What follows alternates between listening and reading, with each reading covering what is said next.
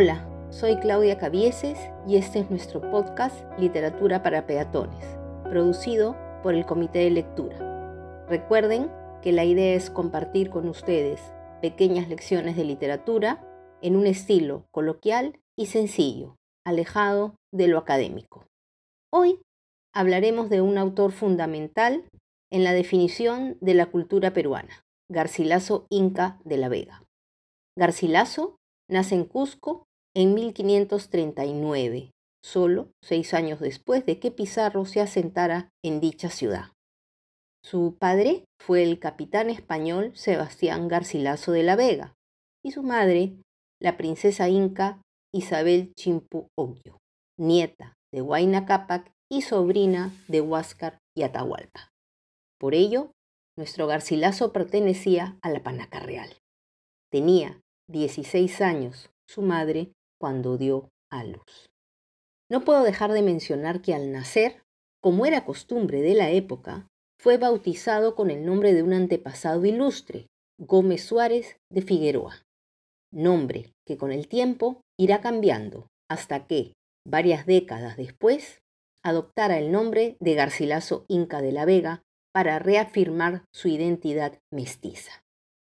Un detalle interesante es que si bien se considera Garcilaso el primer mestizo cultural de nuestro país, hay que resaltar, como bien ha dicho Max Hernández, que este personaje llevaba la dura y dolorosa carga de la incomunicación lingüística de sus padres.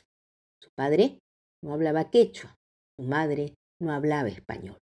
El hijo, en cambio, se manejará hasta los 20 años entre estos dos mundos. Recibirá una educación privilegiada como hijo de peninsular de categoría, al ser capitán, y aprenderá de su familia materna las grandes historias de los tiempos del encanato en su lengua materna. Su padre llegó a ser corregidor del Cusco y participó en las guerras civiles, que, según los historiadores, su lealtad solo duraba tres horas. Dato importante que le jugará en contra a Garcilaso cuando viaje a España en 1560. En ese año, ¿sabría que no iba a regresar? ¿Quién lo sabe? Alguna vez leí que quien lo animó durante mucho tiempo a que no volviera fue su propia madre, tal vez pensando y viviendo lo que se veía venir para su raza en los territorios del virreinato peruano. Por lo tanto, buscó protegerlo. Me pregunto, ¿cuántas madres motivamos a nuestros hijos migrantes que no regresen? ¿Que es mejor allá que acá? En Montilla, una provincia de Córdoba, es recibido por un hermano de su padre quien le tomará mucho cariño y más adelante le dejará una herencia importante que le permitirá vivir de sus rentas. Es ahí donde busca reclamar la pensión del padre ante el Consejo de Indias por haber servido a la corona, pero esta es rechazada por considerarlo a Sebastián Garcilaso de la Vega un traidor y haberle prestado su caballo al rebelde de Gonzalo Pizarro. Aquí hay un momento importante, pues decide quedarse haciendo una carrera militar para luchar contra los moros se señala que este hecho termina siendo una contradicción de su propio mestizaje, es decir, servir como soldado a la corona española. En 1571 muere su madre y con ello podríamos afirmar que se rompe el cordón emocional con su lejana infancia. Sin embargo, quedará un sinsabor de melancolía. Hay que decir que Garcilaso nunca fue a la universidad. Fue literalmente un autodidacta y muy pulido, de hecho. Tenía un gran talento para contar historias, como bien ha quedado fundamentado en su producción. La primera obra vinculada a la literatura fue una traducción del italiano en español de los Diálogos de Amor de León el Hebreo, un texto totalmente renacentista, de 1590. Tomen en cuenta que aquí él ya tiene 51 años. Y destaco que es aquí cuando firma por primera vez como lo conocemos hoy. Dice el título, Traducción del indio de los tres diálogos de amor, hecha de italiano en español por Garcilaso Inga de la Vega, natural de la gran ciudad del Cusco, cabeza de los reinos y provincias del Perú, dirigidos a la sacra católica Real Majestad del Rey Don Felipe nuestro Señor.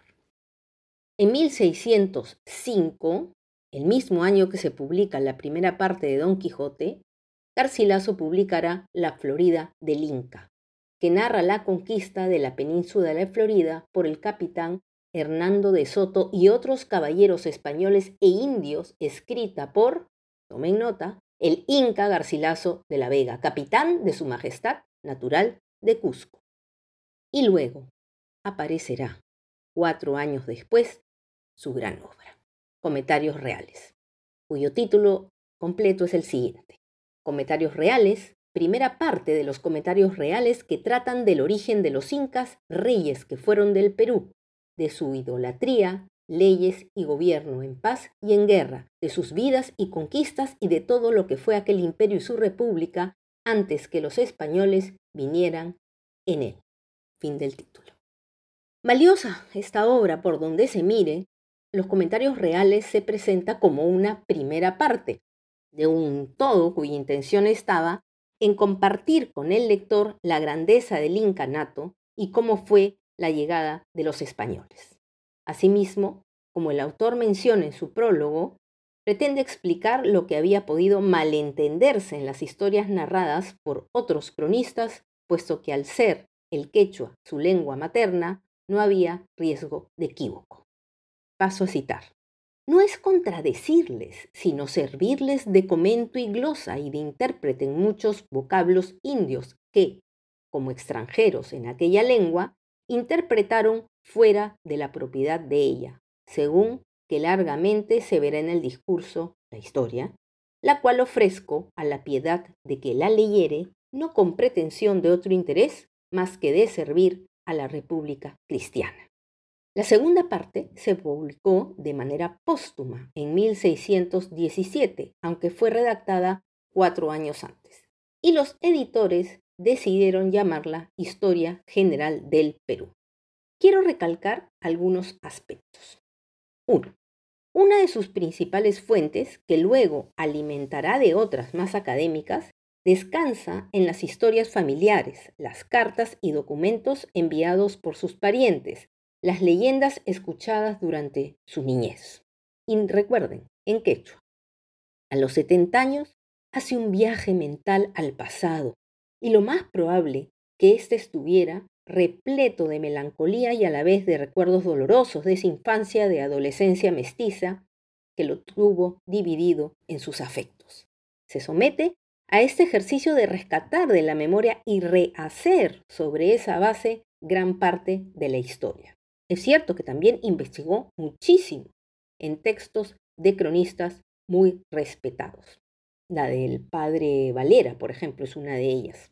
Esta frase, tan famosa que recoge en los primeros capítulos, conlleva una carga emocional enorme. Paso a citar.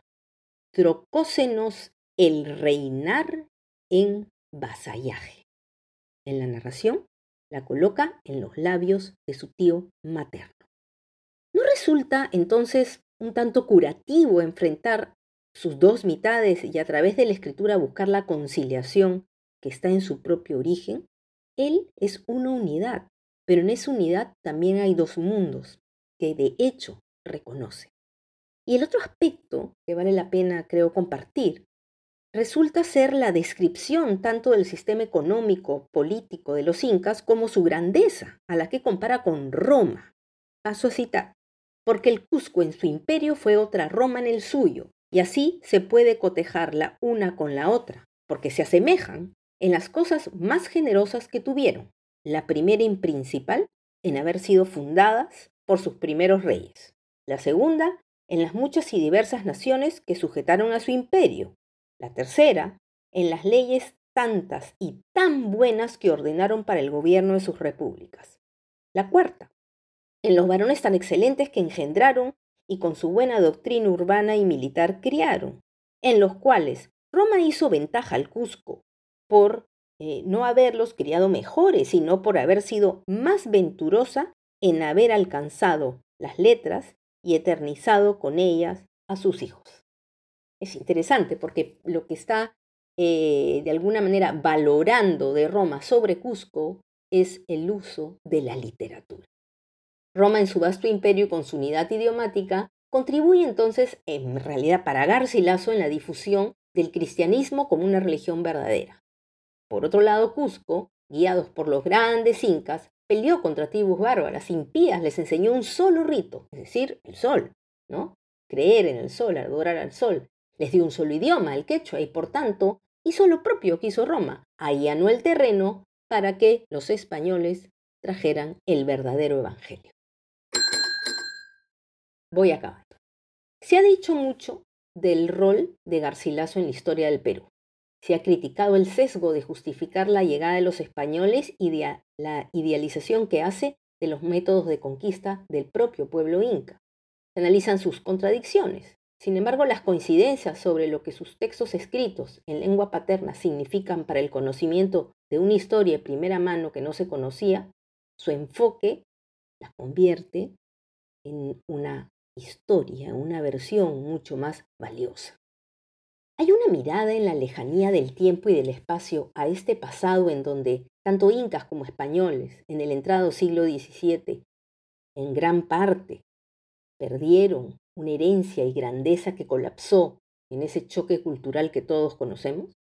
¿Vislumbró Garcilaso a lo largo de este proceso de escritura la noción de peruanidad que él mismo llevaba a cuestas? Hijo de español, hijo de indígena.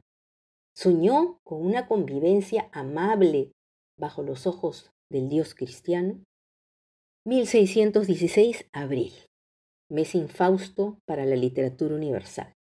El 23 de ese mes murió el Inca Garcilaso en la ciudad de Córdoba.